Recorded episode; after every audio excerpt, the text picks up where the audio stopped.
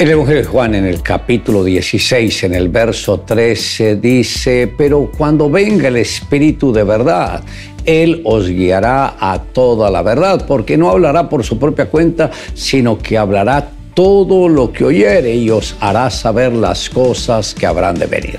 Hoy me gustaría tratar sobre el tema recibiendo al Espíritu Santo.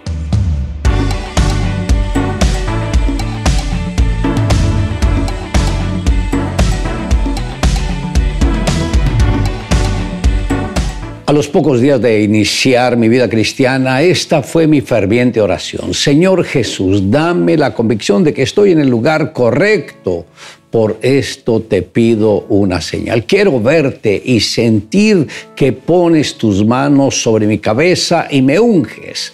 Aunque me encontraba en una pequeña iglesia, quería tener la plena certeza de que estaba acercándome más y más a ese Dios todopoderoso, pues no deseaba exponerme a lo contrario. Aún no había terminado la oración cuando sentí detrás de mí la presencia de una persona. Yo sabía que era el Señor Jesús, lo veía vestido en su túnica blanca, pero mi gran deseo era llegar hasta contemplar su rostro. Cuando pude llegar a verlo, su rostro es tan hermoso que nuestra vista no está preparada para ver tanto esplendor y tanta hermosura que brota a través del rostro de nuestro Redentor, a tal punto que caí inmediatamente al piso y luego vi cuando Él puso sus dos manos sobre mi cabeza y empecé a sentir el poder del Espíritu Santo dentro de mi vida. Y ahí fue cuando por primera vez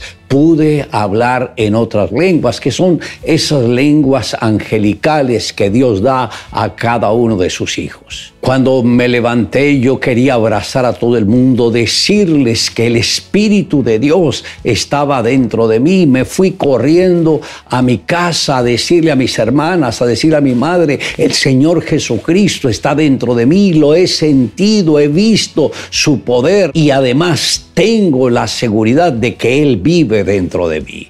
Recordemos que el mismo Señor Jesucristo dijo que si alguno cree en Él, dentro de su vida fluirían como ríos de agua viva. Y esto dijo refiriéndose al Espíritu Santo que debería ser dado a todo el que cree en el Señor Jesucristo. Desde ese momento sentí que Jesús estaba conmigo, que yo estaba con Él y que no quería perder ni un solo instante de comunicación y de intimidad con el Señor Jesucristo. Por tal motivo, cada creyente cuando se acerca a Jesús debe buscar que tenga esa experiencia sobrenatural, porque cuando uno ya ha tenido ese encuentro con Él, uno sabe que la vida eterna es real. Desde que Él llegó a mi corazón, Él ha caminado conmigo y yo he caminado con Él y sé que es lo mejor que a cualquier persona le pueda pasar.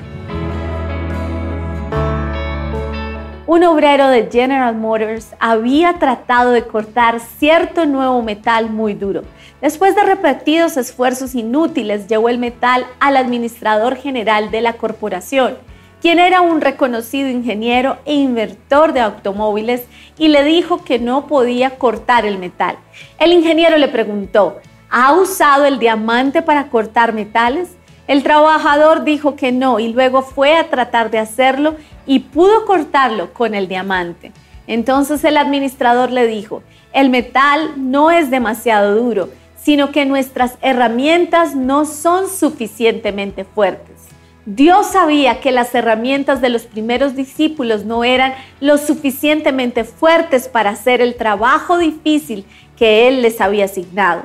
Él reconocía que la fortaleza humana no tenía la suficiente potencia para cumplir el propósito de Dios. Por eso Cristo había insistido en que sus discípulos esperasen hasta que hubiera venido el Espíritu Santo en el día del Pentecostés. Antes de dedicarse a la tarea de obedecer la gran comisión, fueron preparados para su inmensa tarea por el poder del Espíritu Santo que vino a morar en sus vidas aquel día.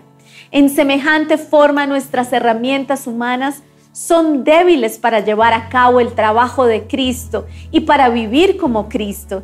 Y eso ocurrirá cuando dejemos que el Espíritu Santo nos llene, lo cual puede hacerse ahora mismo. Dejemos que Él empiece a obrar en nuestras vidas. Le invito a que me acompañe en la siguiente oración. Amado Dios, gracias por amarnos tanto que enviaste a tu Hijo Jesucristo para que muriera por nosotros, pero también prometiste enviarnos al Espíritu Santo. Y eso es lo que todos anhelamos, que el Espíritu Santo viva dentro de nuestro corazón para poder adorarle con todas las fuerzas de nuestra alma. Te amamos Dios en Cristo Jesús. Amén. Declare juntamente conmigo, en mi corazón está el Espíritu de el cual me guiará a toda verdad, porque no hablará por su propia cuenta, sino que a través de nosotros manifestará el poder de nuestro Dios.